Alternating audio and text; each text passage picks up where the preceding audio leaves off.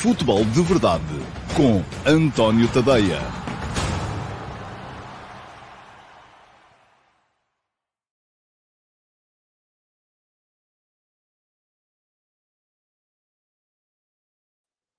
Ora então, olá, muito bom dia a todos. E vou-vos pedir desculpa, mas isto hoje foi chegar aqui a correr e ainda nem sequer liguei a luz. E, portanto, vou ter que me baixar. Isto agora eu vou desaparecer e vão ver aqui a parte de trás.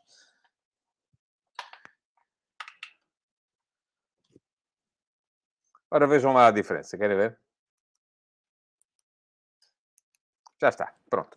Luz ligada. Peço imensa desculpa. Então, não só pelo atraso, que hoje já foi um bocadinho maior, mas... Uh, uh, tive aqui uns desenvolvimentos de última hora que me obrigaram a atrasar um bocadinho. Uh, como também depois por este início mais atribulado, porque de facto já devia ter ligado a luz para vos aparecer em condições, mas ainda não o tinha feito.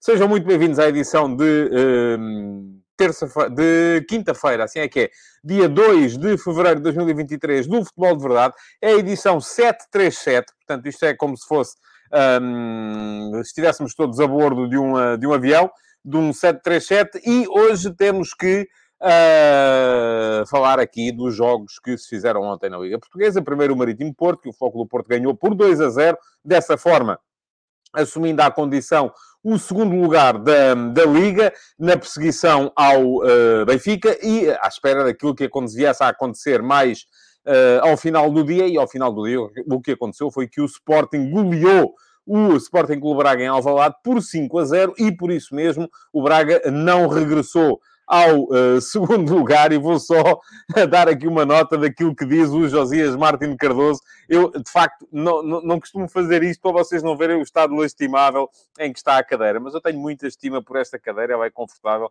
para a quantidade de horas que eu passo aqui sentado por dia e, portanto, mas está já, de facto, os gatos dão cabo de tudo, já se sabe como é, e estes bebés que chegaram agora, então, ainda dão cabo de mais. Mas uh, a cadeira está, de facto, a precisar de ser substituída. Mas obrigado, Josias, pela, pela observação. Bom, estava a dizer uh, que o Braga, então, assim sendo, não chegou Uh, não chegou, uh, não voltou ao segundo lugar e o Sporting acaba por reentrar, de certa forma, na uh, luta pelos três primeiros lugares, a luta que vai dar acesso no final da temporada ou a uma vaga direta ou a uma a vaga na, pré terceira pré-eliminatória da Liga dos Campeões. E será, em princípio, ainda não podemos ter certezas, porque a época ainda não está uh, finalizada, mas será, em princípio, a última uh, vez, uh, enfim, até voltar a ser, que a Liga Portuguesa vai colocar três equipas na Liga dos Campeões. depois, para o um ano, em princípio, mais uma vez, uh, vamos passar a ter apenas duas equipas uh, na Liga dos Campeões, ou uma mais uma, uma direta e uma na pré-eliminatória. Bom, vamos lá. Antes de entrarmos na pergunta na luz para hoje e na ordem normal do programa, aquilo que tenho para vos uh, dizer é que temos aqui muitos comentários para ler, daqueles que chegam logo a abrir Uh, e deixe-me só aqui, antes disso, também chamar a atenção. O Fábio Leandro diz que todos os dias está a bordo de um 737 para trabalhar. Olha, eu é só hoje e daqui a 10 dias, 10 dias não, porque mete-se o fim de semana pelo meio, daqui a duas semaninhas vou estar num 747, que vai ser o futebol de verdade 747, há de ser lá mais para o meio deste mês de fevereiro. Bom, pr primeiras perguntas a chegar hoje. A primeira de todas veio do Gonçalo Antunes.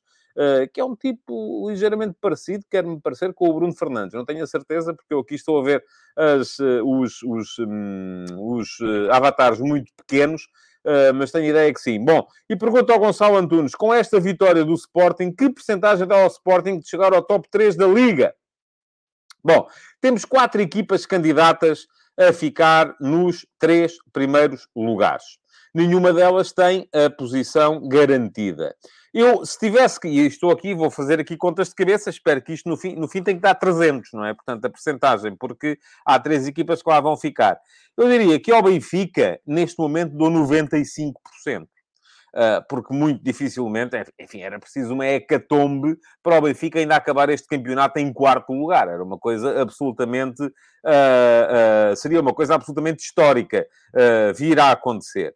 Depois, isto quer dizer o quê? Que temos que dividir os 205 restantes entre Futebol Clube do Porto, Sporting Clube de Braga e Sporting Clube de Portugal. Ora, olhando para isto e olhando também não só para aquilo que são as vantagens existentes neste momento, o Flóculo Porto tem, se não me engano, deixem-me só ter a certeza que eu isto uh, pode sempre acontecer, depois haver aqui uh, erros, aí não é na porreira que haja aqui erros. Sim, o Flóculo Porto tem 42 pontos, portanto tem 2 pontos de avanço do Braga, o Braga tem 40, o Sporting tem 35. Eu estou convencido, e estou desde o início da época, que o Sporting tem melhor equipa do que o Braga, mas o Braga reforçou-se bem neste mercado. E já, a propósito, deixem-me só dizer-vos que já houve muita gente hoje a meter-se comigo, porque ontem tinha escrito que o Braga estava mais forte na sequência do mercado de janeiro, e o Braga, ao primeiro jogo que faz, depois de fechar o mercado de janeiro, empata 5 a 0 com o Sporting em Alvalade. Portanto, ah, então está mais forte, não é? Bom, vamos com calma. Vamos com... Porque os, os reforços ainda não jogaram. Uh, um jogo não é o resto da época. Eu continuo convencido que o Braga está mais forte para esta segunda metade da temporada, apesar da perda do Vitinha, uh, que era um jogador importante. Uh, mas acho que sim. Agora, um, continuo convencido que o Sporting tem melhor equipa, ou tem pelo menos um melhor 11, mas tem menos 5 pontos. Portanto, eu se tivesse que neste momento um, dar aqui percentagens para as equipas ficarem nos três primeiros, eu diria Porto 80%, o que quer dizer que sobrarão 125, e depois uh, uh, diria também uh, Sporting Clube Braga 65%, Sporting 60%.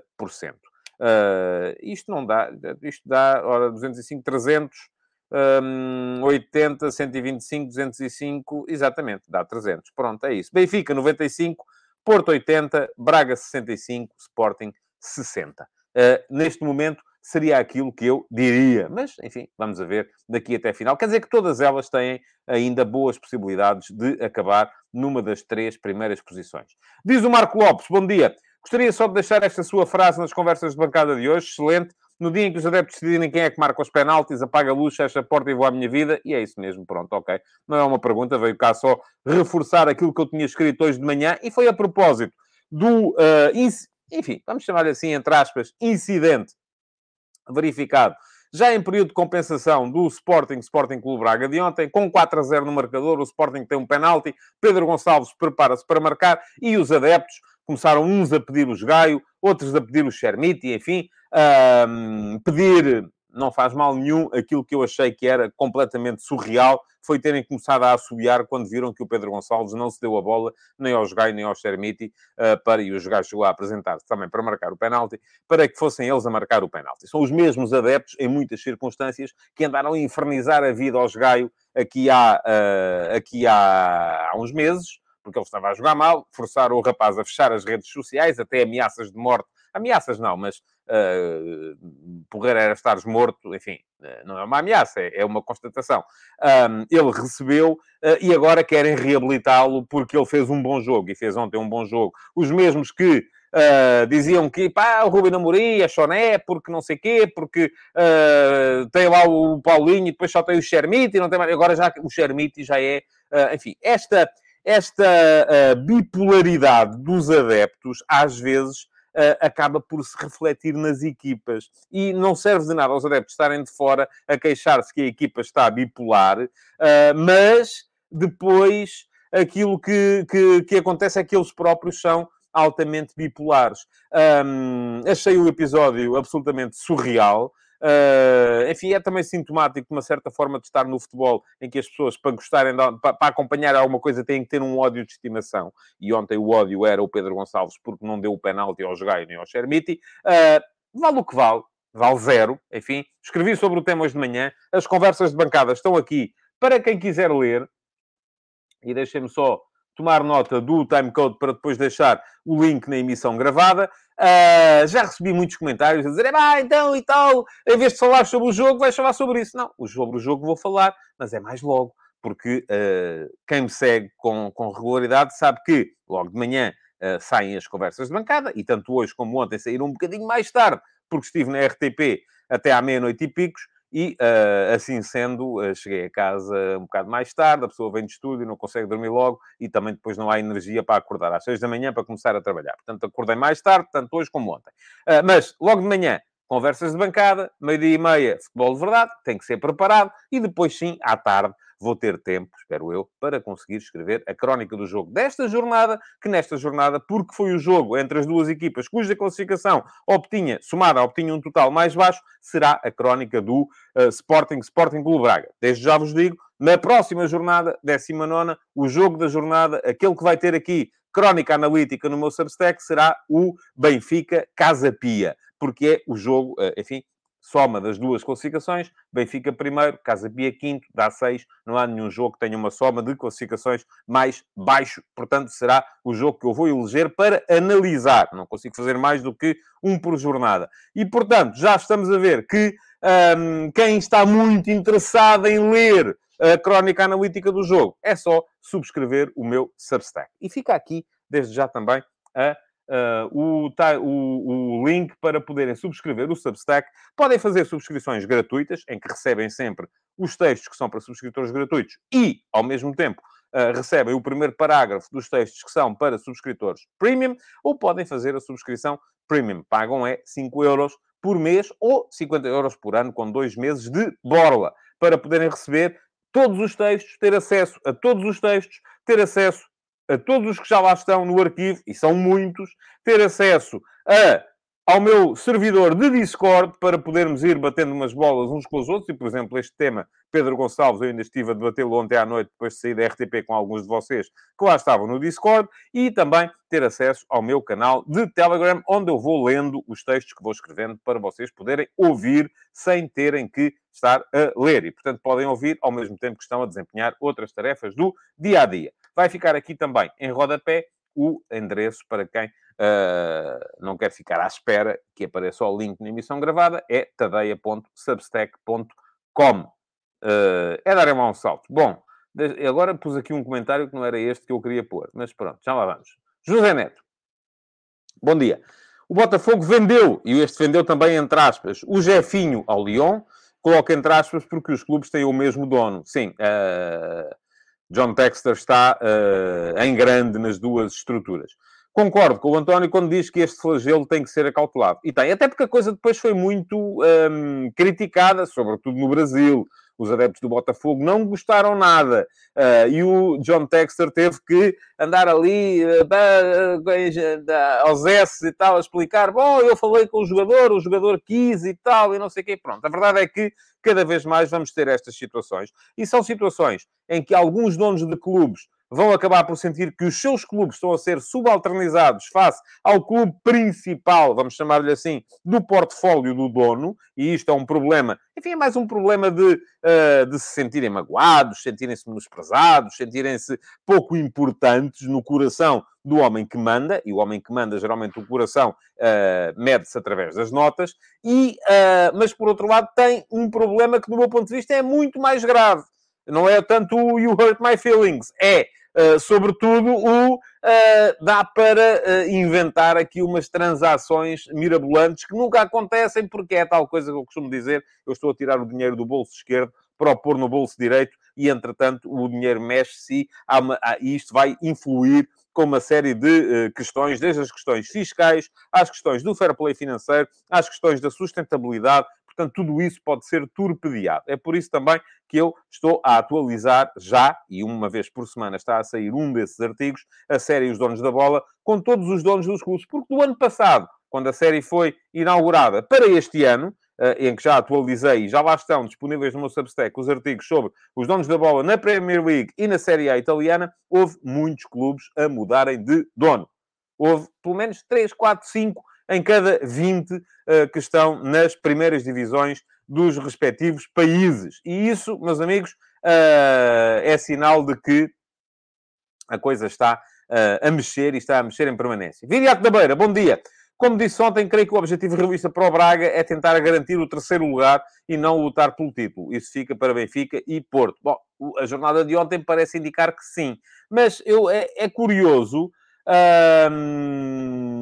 é curioso uh, que, uh, e eu estava a tentar, já não sei onde é que vi este comentário, eu creio que foi nos comentários da emissão gravada de ontem, que as pessoas venham dizer que ah, o Braga voltou a mostrar uh, ontem que não é candidato porque não é consistente. A questão é que o Braga foi mais, está a ser mais consistente do que o Sporting este ano, está a falhar quase sempre nos jogos com os grandes, e isto também é uma questão consistente, ganhou ao Benfica, foi a exceção, porque de resto empatou em casa com o Sporting. E eu volto a dizer, por muito que isto custe à malta que está aqui, que é do Braga, e que acha que o Braga, nesse jogo, eh, esteve à beira de ganhar e tal, mas a verdade é que esteve a perder por 1 a 0, esteve a perder por 2 a 1, esteve a perder por 3 a 2, não estivesse o Sporting completamente desorientado, teria perdido o jogo, ponto final, porque o Sporting foi, nesse jogo, do meu ponto de vista, melhor, e depois foi goleado no Dragão pelo Porto, foi goleado em Alvalade duas vezes pelo Sporting. Agora, tem sido muito consistente, por exemplo, naquilo que o Sporting falha. E ser grande também é um bocado isso. É, nos jogos contra os pequenos, ser capaz de render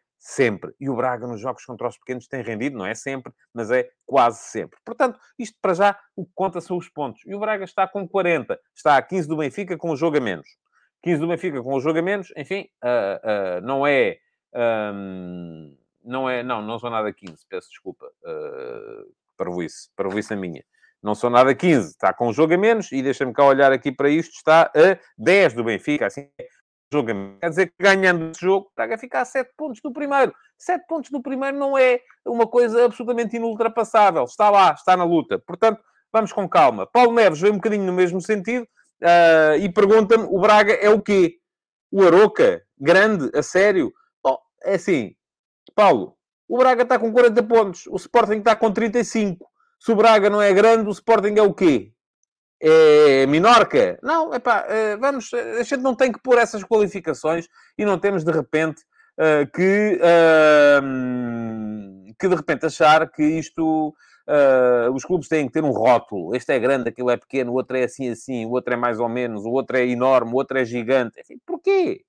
Não há necessidade nenhuma disso. O Braga, neste momento, está a dois pontos do Porto, a, a 10 pontos do Benfica, com um jogo, porque o Benfica tem um jogo a mais.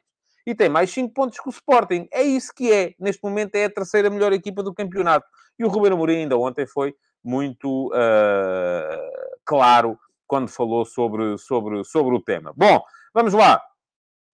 Coisas que uh, vocês têm a dizer sobre o, uh, aquilo que temos estado aqui a falar. Uh, ok, diz-me aqui o Josias Martins Cardoso, os ódios de ontem e hoje ainda não saíram. Pois não, mas vão sair mais daqui a bocadinho. Esteja descansado, que já lá vão estar. Uh, o Joe Ben vem falar do Pedro Gonçalves e dizer que o Pote deu o último título, se não iam em 21 anos. Foi muito importante no ano do último título. Foi muito importante no ano passado, em que o Sporting não ganhou o campeonato, mas o Pote chegou ao, uh, aos dois algarismos, tanto em golos como em assistências. Quer isto dizer o quê? Foram mais de 10 golos e mais de 10 assistências. Uh, não tenho aqui agora de cor, mas escrevi nas conversas de bancada quantos é que foram e, uh, portanto, é, é, é, isso. Pergunta aqui o Ricardo Pinho porque é que o Ricardo Horta não jogou. Não jogou porque está lesionado. Foi essa a indicação dada no final do, do jogo pelo Arthur Jorge. Uh, ok, muito bem. Uh, diz aqui o João Spínola que o Pedro Gonçalves está a sentir o que o Pizzi sentiu no Benfica. Melhor marcador e nas épocas seguintes é persona não grata. Também não vamos tão longe. Eu creio, creio que aquilo foi um epifenómeno de uh, meia dúzia de, de, de, gente que não sabe muito bem o que é que está ali a fazer. Pronto, enfim, creio que é isso. Uh, e depois diz aqui o Ruben Pontes. Depois, quando jogadores como ele querem sair, admiram-se. Pois é, pois admiram-se. É isso mesmo.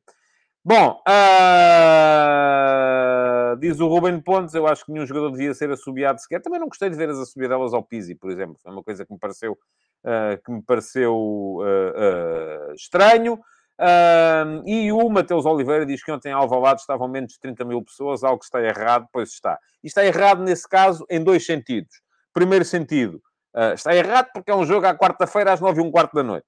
Não existe na cabeça de ninguém, a não ser na cabeça das pessoas da Liga Portuguesa de Futebol Profissional, ou da Liga Portugal, é assim que se chama agora, e das pessoas da Sport TV, porque é aquela hora que lhes dá jeito para terem a malta sentada no sofá, ali a sintonizar e a pagar a mensalidade.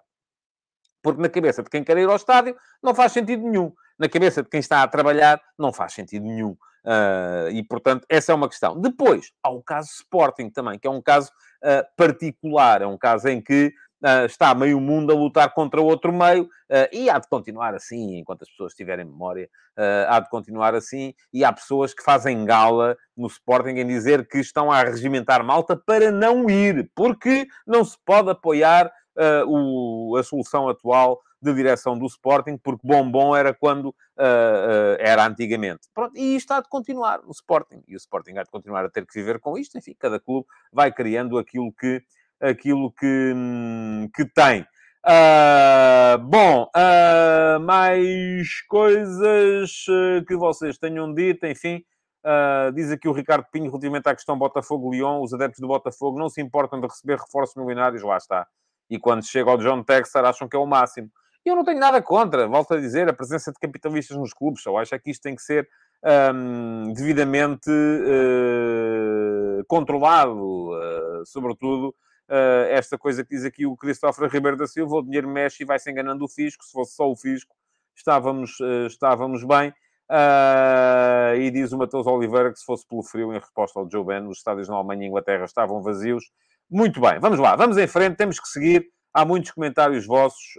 Um, há muitos comentários vossos, uh, mas eu não posso naturalmente ler uh, todos. não posso ler todos. E, portanto, vamos seguir em frente. Vamos para a pergunta na MUS de hoje. e a pergunta na MUS de hoje é interessante porque nos permite falar de futebol escolhi esta pergunta do Horácio Gomes, eh, que pergunta o seguinte: porquê é que os 4-4-2, tanto de Sérgio Conceição como de Roger Schmidt, utilizam um médio-centro na ala? É para ter uma equipe mais equilibrada? É para ter mais jogo interior? Horácio, é um tema muito interessante este que me coloca aqui.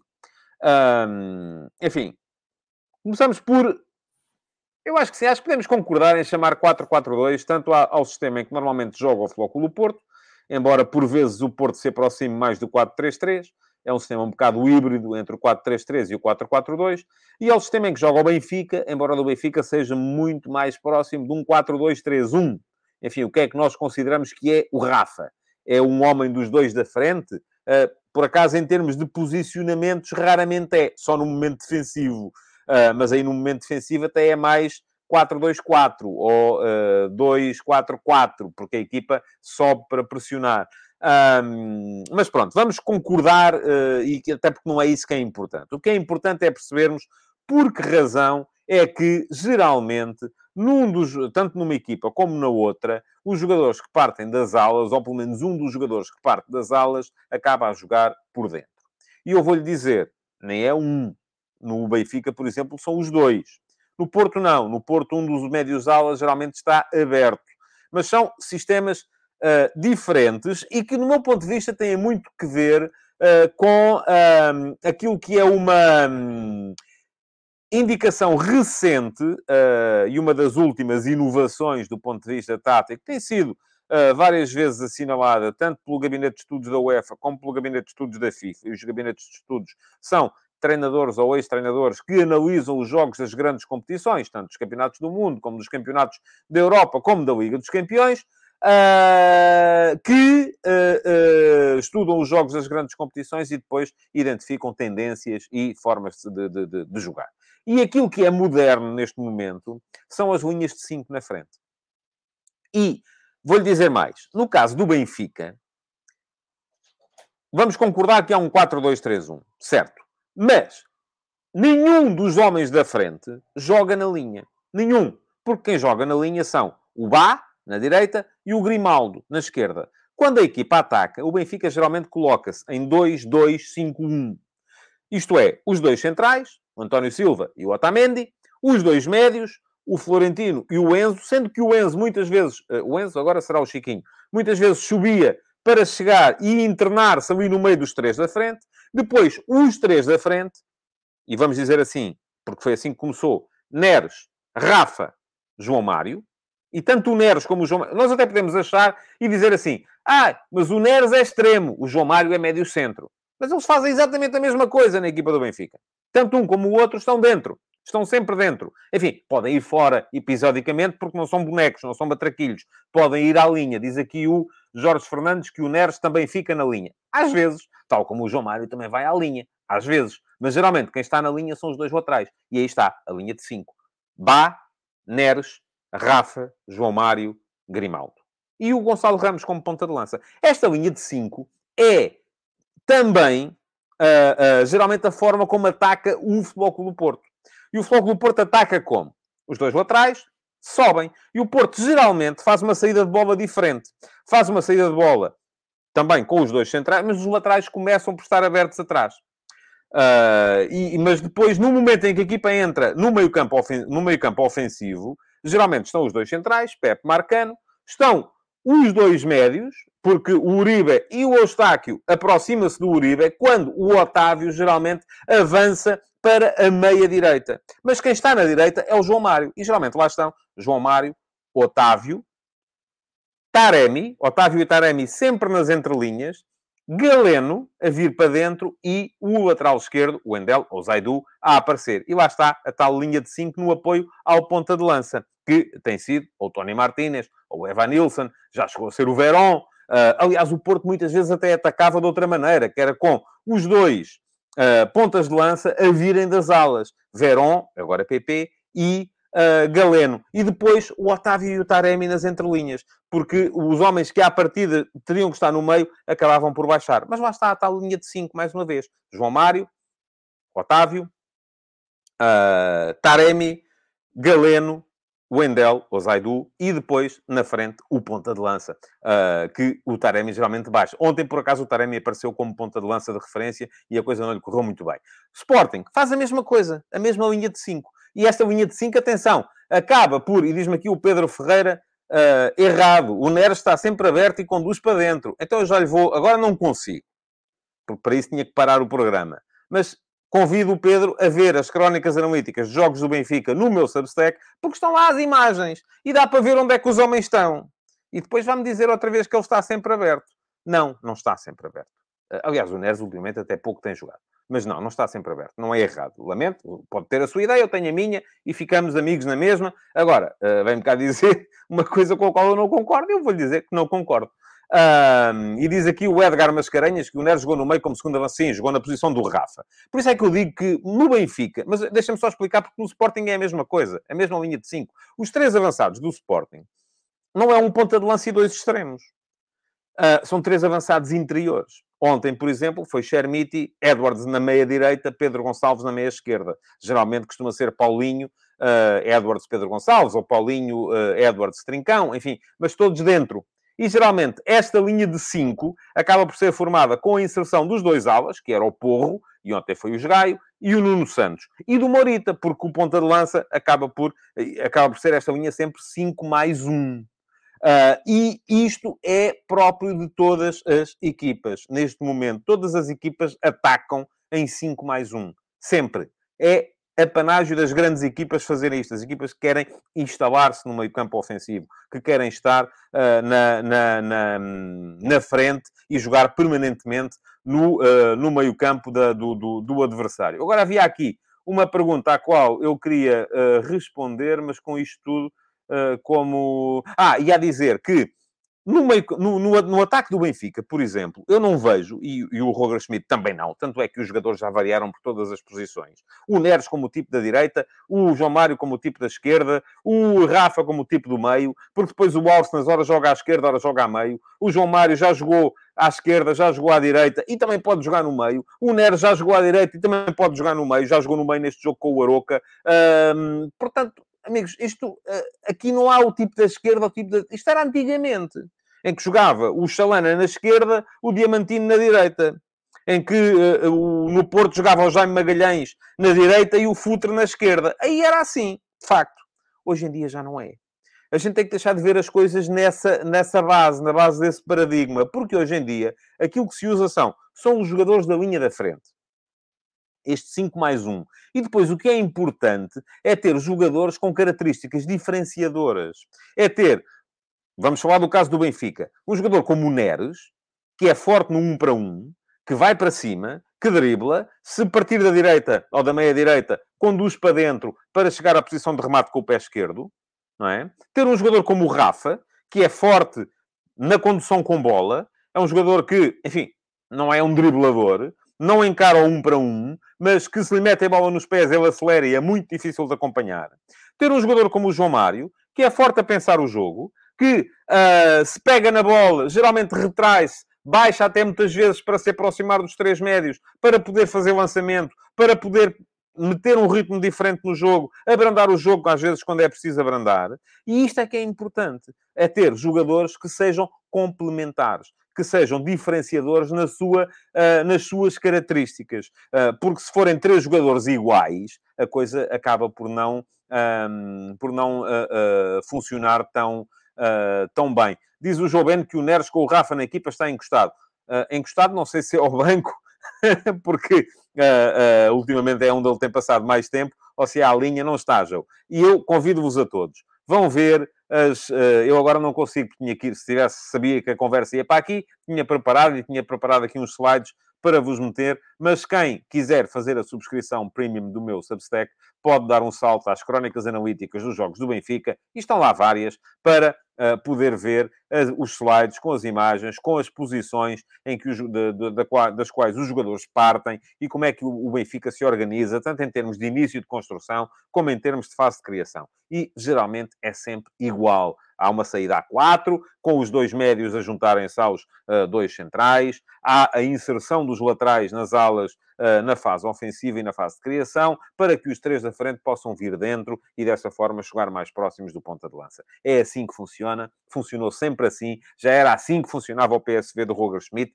e as equipas do Roger Schmidt funcionam sempre assim. Agora nós é que temos na cabeça, às vezes, o. lá está, o rótulo. Ai, o Neres é um extremo. O João Mário é um médio. O Rafa é um avançado. O uh, Enzo é um médio. Ouçam, o jogador pode. O, o Arsenal é o quê? Não é? Neste momento. É tudo e mais alguma coisa, é o que for preciso ser. Eh, e em cada posição onde ele aparece, tal como o Otávio, em cada posição onde ele aparece, encontra a forma de ser útil à equipa. Uh, lá está. Vamos lá não vamos uh, uh, continuar esta, um, este debate, porque senão fazíamos duas horas de programa e não chegávamos a conclusão nenhuma. Aquilo que eu vos posso dizer é que quem quiser ver os slides, já sabem, é tadeia.substack.com. Subscrição para ver os slides, para ver as crónicas analíticas, uh, precisam de, de, de, precisam de ser subscritores premium, mas aí ficam a entender tudo aquilo que eu vos estou a explicar e com suporte de imagem. Uh, João Ben, faço uma pergunta. Como é que o Neres vai à linha cruzar? Uh, não, não vai, até porque ele pé direito é para subir ao autocarro. Portanto, se joga à direita, não pode jogar da linha. Agora, joga na meia direita, geralmente, para vir conduzir para dentro, encarar o adversário, um para um, conduz para dentro e tem a opção de remate de pé esquerdo. É isso que ele, uh, é para isso que ele está lá a fazer. Bom, vamos lá, vamos seguir em frente para os ataques rápidos de hoje. Uh, só mesmo para olharmos para aquilo que foi o futebol de ontem. Uh, e no futebol de ontem, quatro notas muito rápidas antes de entrarmos no ataque organizado e na uh, reflexão acerca dos jogos do uh, Futebol do Porto e do Sporting, com o Sporting Clube Braga, ontem, e o Porto com o Marítimo. A Roma, a Roma de Mourinho perdeu com a Salernitana em casa, eliminada da Taça de Itália.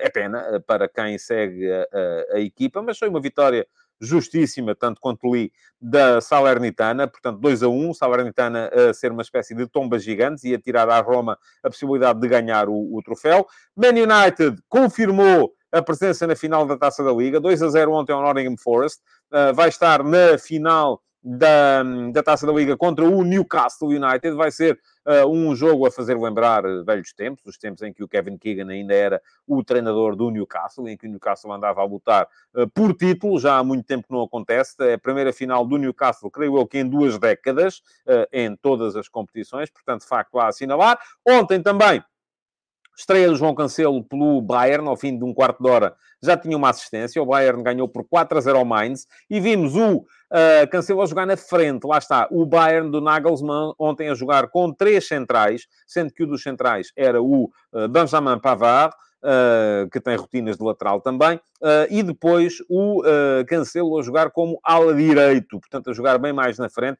ao mesmo, no mesmo plano, por exemplo, do Kingsley Coman. E agora vamos dizer assim, rótulos na testa dos meninos. O João Cancelo é defesa lateral, o Coman é extremo. Não, estavam a jogar os dois na mesma posição. Um à direita, outro à esquerda. Agora, o que é que cada um deles traz à equipa? Lá está complementaridade, porque nem todos uh, partem da posição para fazer as mesmas coisas. E ainda, uma última nota para a vitória muito difícil e sofrida uh, do uh, Barcelona sobre o Betis. 2 a 1. O Barça com 8 pontos de avanço sobre o Real, mas com mais um jogo. Um, e muita polémica neste momento, lá está. Não é só em Portugal que temos disto, felizmente, enfim, porque se fosse só, só cá era caso grave, mas muita polémica à volta da, uh, do primeiro golo do Barcelona, porque a falta foi, resultou de um livre que foi marcado uns bons metros uh, longe da, do sítio onde a falta foi cometida. Os jogadores do Betis não gostaram, aliás, o William Carvalho até foi expulso depois, no final, a seguir ao segundo gol, que foi já marcado uh, mesmo sobre o final da partida, porque o, o Betis, entretanto, tinha, tinha, tinha marcado também. Um, portanto, Barça bem lançado uh, para, uh, para poder uh, voltar a ser campeão de Espanha. Vamos a ver. Diz aqui o PA93 que Espanha é basicamente Portugal em ponto maior. Lá está. Se calhar aquilo que acontece é que, como é em ponto maior, Uh, há mais coisas boas e a gente consegue selecionar as coisas boas. Portugal, sendo uma Espanha em ponto pequeno, só tem muitas das coisas más e acabam por não aparecer muitas coisas boas para a gente uh, poder, poder selecionar. Vamos em frente, vamos para o ataque Uh, e agora passou-se aqui qualquer coisa, nem sei muito bem o que é que se passou, mas de repente estou com a imagem aqui meio. Uh, meio baça. Não sei se teve a ver aqui, se é aqui alguma coisa que tenha a ver com a minha câmara, é possível que sim, mas foi de repente. Uh, vamos lá ver. Bom, tirar daqui o uh, separador do ataque organizado, já está bem, aparentemente. Foi aqui um problema qualquer, pode ter sido da net. Vamos a ver. Bom, dois jogos ontem, para podermos falar sobre eles. Tivemos primeiro uh, o. Uh, e aqui a malta confirma. O PA93 diz que estava no voeiro, o Pedro Ferreira também, e o Ruben Lima que estava a imagem turva, mas creio que já está bem agora, não é? Uh, espero que sim. O Pedro Ferreira diz com graça, parece que estamos diretamente da Chopana, e o João Ramos que há tempestade de areia aqui em casa. Bom, o Status Hyped lembrou o Dom Sebastião. bom, digam-me por favor se a imagem já está, já está melhor, eu creio que sim. Uh, creio que já está mais uh, aceitável. Um, Digam-me isso, por favor, nos comentários e, e vamos, entretanto, falando aqui dos, uh, dos jogos. Começámos por ter o Marítimo Porto. Um, eu acho que o jogo foi fraquinho, se querem que vos diga. Acho que foi um jogo fraquito. primeira parte, eu disse Salernitana.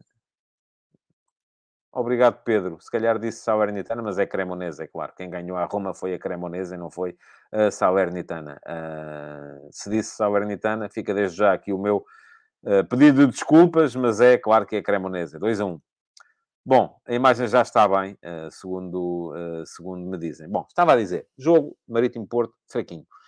aliás, basta olharmos para aquilo que foram os índices de gols esperados, tanto de uma equipa como da outra, no final da partida. O Marítimo acabou com um XG de 0.5 e o Flóculo Porto com um XG de 0.6. Uh, portanto, em condições normais, o jogo podia ficar 0 a 0, 1 a 0, um bocadinho de sorte, 1 a 1, Uh, enfim, podia dar para qualquer dos lados, acabou por ganhar o Porto 2 a 0 e não estou com isso a dizer que a vitória não foi justa, acho que foi, uh, porque o Porto conseguiu aproveitar as situações que, que teve e o Marítimo não, e o Marítimo teve as primeiras, porque o Marítimo organizado no, naquele 4-2-3-1 que trouxe ontem, com o Val Soares e o Beltrame eh, como duplo pivô à frente da, da, do, do, da linha defensiva, o Chadas e o Léo Pereira a partirem das aulas e um avançado forte, como é o Riascos, um jogador muito forte no ataque aos, aos, aos espaços, um, acabou por uh, conseguir anular um Porto que, mais uma vez, tal como já tinha acontecido no jogo contra o Sporting, uh, pareceu uh, tímido no ataque. Uh, o Porto não teve o, Eustáquio. Ontem apareceu o Bernardo Folha, filho do António Folha, do antigo internacional português. Uh, o Bernardo Folha acabou por ser expulso relativamente cedo no jogo. Não deu para perceber muito bem se, se, jogou, se ia jogar bem ou jogar mal, porque a verdade é que esteve pouco tempo em campo. Mas o Porto, organizado naquele seu. ontem foi mais 4-3-3 até do que outra coisa, porque estava o PP uh, mais na direita. Enfim, quando o Otávio caía na direita, o PP vinha para dentro. Estava o Otávio, uh, perdão, o Galeno mais na esquerda. Taremi muito desaparecido do jogo. E na primeira parte, praticamente, embora tenha dado pouca coisa, Uh, quase só deu uh, quase só deu marítimo. Diz aqui o, o, o, PA 93, é isto que eu quero. Uh, o Taremi é um desperdício a jogar sozinho na frente. Eu também acho que o Taremi funciona melhor como segundo avançado. Acho que é uma coisa que, uh, enfim, ou pelo menos com mais alguém perto dele. E diz aqui também o Filipe Pereira que o Evanilson voltou muito bem. Na verdade, na primeira parte, uh, praticamente não houve uh, situações de golo. O Diogo Costa fez duas boas defesas, ambas em remates, creio que ambas em remates do Chadas, mas foram remates, um, enfim, dentro da área, mas mais sobre a direita, o outro de fora da área. E, e pouco mais se viu, não é? O Porto, então, do ponto de vista ofensivo, na primeira parte, não se, praticamente não, não apareceu. Quem apareceu na primeira parte, de facto, foi um, uh, o Fábio Veríssimo, com expulsões. Uh, eu acho que os árbitros, e eu ainda hoje escrevi sobre isso de manhã também, temos que entender aquilo que eles andam a fazer. E temos que entender as pressões a que eles são sujeitos em permanência. Uh, quando aparece um mais complacente, como foi o árbitro da final da Taça da Liga, logo a seguir aparece um mais uh, disciplinador. Agora, provavelmente, o próximo que está com isto na memória vai ser mais complacente. E andamos nisto. Porquê? Porque há sempre muita interferência, há sempre muita uh, pressão, e não é só dos clubes é, sobretudo, dos agentes, dos comentadores, dos adeptos, das redes sociais. Eu hoje a brincar disse que um bom árbitro devia passar a semana numa, numa câmara de criogenização uh, e depois uh, desligava-se aquilo, descongelava-se o rapaz, ele ia para dentro do campo, apitava o jogo 90 minutos, jogadores mascarados ele não saber de quem é que eram os, as, as, as, equipas e quem eram os jogadores, e uh, fim do jogo e outra vez para dentro da câmara de criogenização e pronto, estava o assunto resolvido. O Facebook vem aqui dizer arbitragem, enfim, não vamos falar de arbitragem, não vamos falar de casos, não é isso que me parece que seja interessante estarmos a fazer aqui. De qualquer maneira, este é um problema que está a montante dos casos, uh, dos casos particulares, uh, porque é, é, de facto, uh, e a arbitragem ontem foi, foi, foi, foi má, foi, foi, foi, enfim, foi fraca, como disse o Sérgio. Se foi isso que ele disse, uh, concordo que não tem nada que o dizer, mas pelo menos não tem nada que o dizer ao árbitro durante o jogo mas eh, se foi isso que ele disse, eu estarei uh, de, de, de, acordo. Foi, foi fraca. Houve duas expulsões, e vou só dizer isto aqui: nenhuma é bem feita, nem a outra é bem feita. Enfim, não, na minha, no meu ponto de vista. E vamos ficar por aqui. Uh, nem a do Bernardo Folha, porque acho que dar um uh, segundo amarelo por uma mão no ombro, enfim, é risível, nem depois do, do jogador do Marítimo foi, foi bem feita também, porque é uma entrada em que o jogador, inclusive, é retrai a perna para não, para não magoar. Pronto, enfim, ponto final na arbitragem. Segunda parte, entrou o Evan Nilsson, entrou bem, do meu, do meu ponto de vista, e... Um... Mas a verdade é que o, o, que resolve o jogo uh, não, não é uma melhoria da equipa do Porto, não é o facto de o, o Marítimo uh, ter piorado. O que resolve o jogo é o lance do primeiro golo. E o lance do primeiro golo é uma jogada como outra qualquer. Uh, uh, e é uma jogada em que há um belíssimo remate do Wendel, há uma boa assistência do Evan Nilsson, mas há ali o Nito Gomes está completo. Ele tinha entrado há pouco tempo uh, está completamente a dormir. Tá? O, o Wendel tem tempo para... Recebe a bola, uh, bebe um cafezinho, fuma um cigarrito, olha para cima, vê como é que está o tempo e depois mete a bola de pé esquerdo uh, junto ao, ao poste, com o Nito Gomes a fazer contenção. Ali não tem que fazer contenção, ali tem que pelo menos impedir o remate. Não conseguiu impedir, foi do ponto de vista defensivo, uh, foi do ponto de vista defensivo um, uma, uma má prestação por parte do. do... E, e, já se vê que o Porto a ganhar. Uh, uh, já se vê que o Porto a ganhar uh, dificilmente ia já com o Sporting aconteceu isso. O Porto a ganhar controla. E controlou, marcou 2 a 0 muito rapidamente. Mais um gol do Galeno, tem estado particularmente goleador. E o jogo acabou aí, não houve mais jogo praticamente daí até a final. o que não quer dizer que o jogo não tenha sido, como eu acho que foi, do meu ponto de vista, fraco. Uh, Parece-me que uh, não foi um jogo que eu recomendasse assim a ninguém ver, a não ser quem seja de uma das duas equipas que a equipa uh, teve ou não um bom resultado. depois, ao final do dia, tivemos então o Sporting, Sporting Clube Braga. E este era um jogo que, do meu ponto de vista, tinha dois motivos de interesse fundamentais.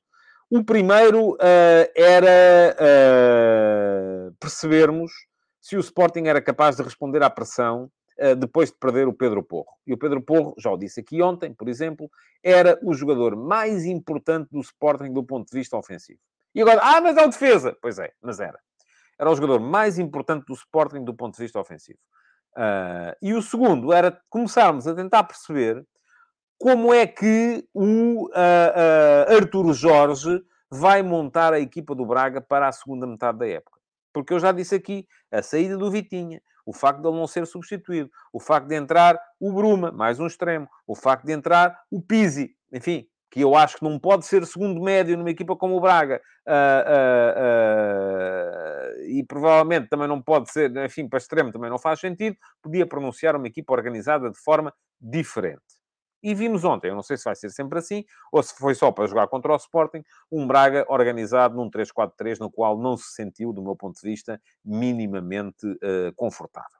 Um, o Braga até não entrou mal, vimos o Braga em 3-4-3, vamos só dizer, enfim, defesa a 3, com o Tormena, o Paulo Oliveira uh, e o uh, Niakate. Depois, dois alas, Victor Gomes à direita, o Sequeira na esquerda, Uh, dois médios, sobretudo médios de contenção, embora jogadores de passada larga, que são capazes de invadir o meio campo adversário, Al-Musrati e uh, o Racic. Depois, nos três da frente, lá está, um ponta de lança, explosivo, o Banza, um ponta de lança uh, mais de ligação a partir da esquerda, o Abel Ruiz, e a partir da direita, as posições eram as mesmas. Lá está. O Abel Ruiz avançado na esquerda, o Yuri Medeiros avançado na direita. Simplesmente, quando a equipa tinha bola, não só o Banz invadia muitas vezes uh, o lado direito, o Abel Ruiz vinha muitas vezes para a posição central de ponta de lança, o Yuri Medeiros saía muitas vezes daquela posição na meia-direita para se converter numa espécie de 10 nas costas dos dois da frente. E o 3-4-3 uh, eh, tendia a mudar muito para um uh, eh, 3-4-1-2. E pode vir a ser essa a posição do Pizzi a posição em que esteve ontem o Yuri Medeiros, um jogador que parte da direita para aparecer como uh, terceiro avançado nas costas dos dois pontas de lança. Pode ser, veremos. Continuo a estar curioso relativamente a isso. Quanto ao Sporting, enganei-me ontem, acertaram alguns de vocês que diziam aqui uh, que ia jogar o Chermiti, eu achava que não, achava que ia ser o ataque móvel com Trincão, Edwards e Pedro Gonçalves. Apareceu o Chermiti como ponta de lança e uh, apareceu bem no meu ponto de vista. Enfim, é um jogador que precisa de melhorar muito a sua definição. Uh, houve lá um lance que eu, francamente, acho que para um miúdo de 18 anos fazer aquilo é, ah, é mau, porque ah, ele tem a possibilidade de estar de pé esquerdo e acaba por ir com o pé direito à procura de ganhar uma grande penalidade, que não existiu.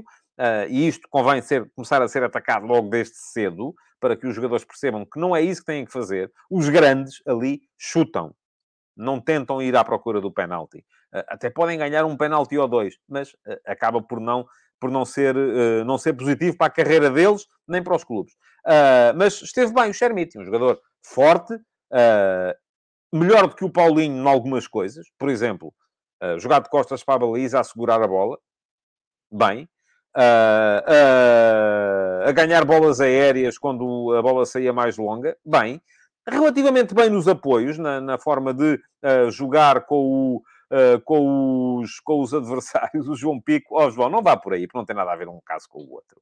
Lembrei-me logo do Paulinho meter-se à frente do António Silva. Vou-lhe dizer assim: ontem não foi penalti nem aqui nem na China. E o do Paulinho com o António Silva era penalti aqui na China, em Marrocos, na, na Argélia, uh, no Canadá, no Brasil, fosse onde fosse. Pronto, estamos conversados em relação a isso. Vamos lá. portanto, agora Bem, o Chermiti uh,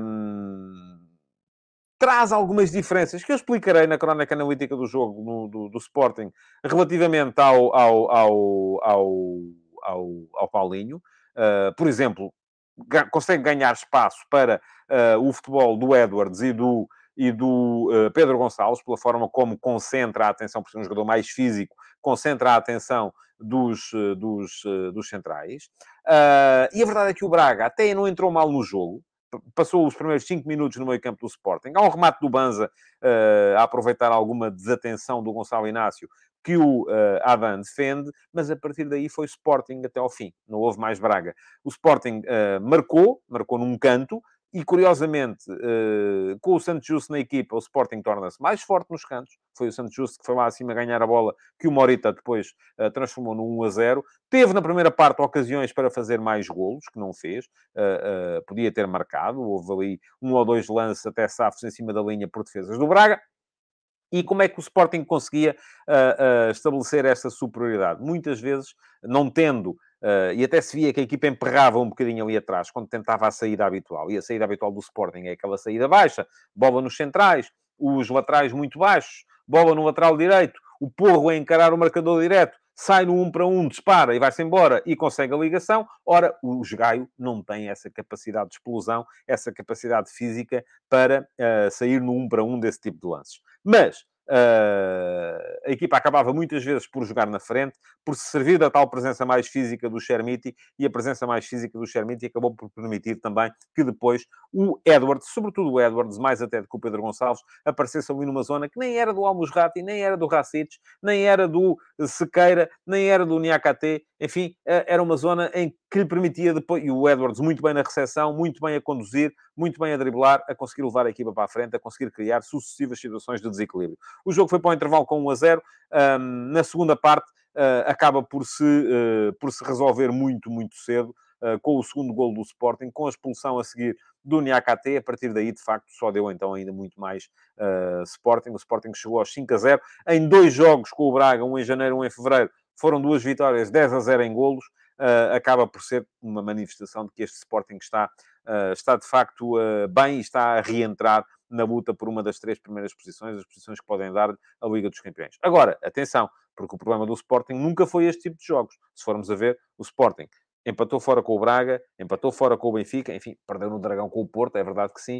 Uh, agora ganhou em casa ao Braga. Uh, o problema do Sporting são as derrotas contra as equipas não tão grandes, porque o Sporting só com Aroca, Boa Vista, Chaves e uh, Aroca, Boa Vista, Chaves e Marítimo uh, perdeu 12 pontos. Com esses 12 pontos estaria lá em cima uh, uh, a lutar pelo título. E não está, precisamente porque lá está a tal bipolaridade, a tal incapacidade da equipa, depois nos jogos não tão importantes ou não tão difíceis, dar a devida, a devida resposta. E vem aí já agora o jogo contra o Rio Ave, que é um jogo que o Sporting tem que encarar com, uh, com exigência, autoexigência, sobretudo, uh, porque de nada servirá ter ganho ao Braga se a seguir perderem os pontos contra o Rio Ave. Bom, o que é que eu tenho mais para vos dizer? Que podem seguir o meu canal de YouTube e fica aqui o link para quem quiser fazê-lo. É só chegarem lá, clicar em cima do botão que diz uh, inscreve-te aqui, inscreverem-se e depois, já agora, e diz-me aqui, corrijo-me o Manuel Barbos, obrigado Emanuel, que foi em dezembro os, os primeiros 5 a 0. Ok, muito bem. Foi dezembro, foi há um mês, aí, mais ou menos. Uh, eu nessa altura, foi altura, creio até que já foi depois do Mundial, portanto, mas uh, ainda não estava bem dentro do, do, do, futebol nacional, mas apesar de já ter sido depois do fim do Mundial. Mas estava a dizer, é chegarem lá, clicar em cima do botão que diz inscreve-te aqui, clicar em cima do sino para ativarem as notificações e mais, é uh, no final do... Uh, para já, meterem já like. Assim, like. ontem, voltar, ontem eu queixei-me aqui, porque a malta, quando eu me queixei, chegámos aos 400 likes. Entretanto, já tínhamos baixado para os 250, que é mais ou menos a média uh, do, do futebol de verdade. Uh, ontem, como eu me queixei, voltámos aos 400. Quero chegar aos 500, quero manter os 400, chegar aos 500. Mais likes e, sobretudo, comentários depois na emissão gravada. Uh, porquê? Porque podem candidatar-se a terem a pergunta na MUS na emissão da manhã, uh, têm que ir lá fazer perguntas na emissão gravada e porque quanto mais gente a comentar, mais o algoritmo vai puxar o futebol de verdade para cima. E isso é importante para conseguirmos manter este projeto vivo para a próxima época. Para esta época está garantido, uh, portanto vamos, vamos manter. É como diz aqui o Crazy Joe, deixem o likezão. Vamos lá, vamos a isso. Likezão. Uh, bom, amanhã cá estarei outra vez para mais um Futebol de Verdade. Para já, hoje, aquilo que tenho para vos desejar é um bom almoço para quem ainda não almoçou, bom trabalho para quem já vai trabalhar e uh, amanhã cá estaremos então. Amanhã já é sexta-feira para antecipar os jogos da jornada do fim de semana. Até lá! Futebol de Verdade, em direto de segunda a sexta-feira, às 12h30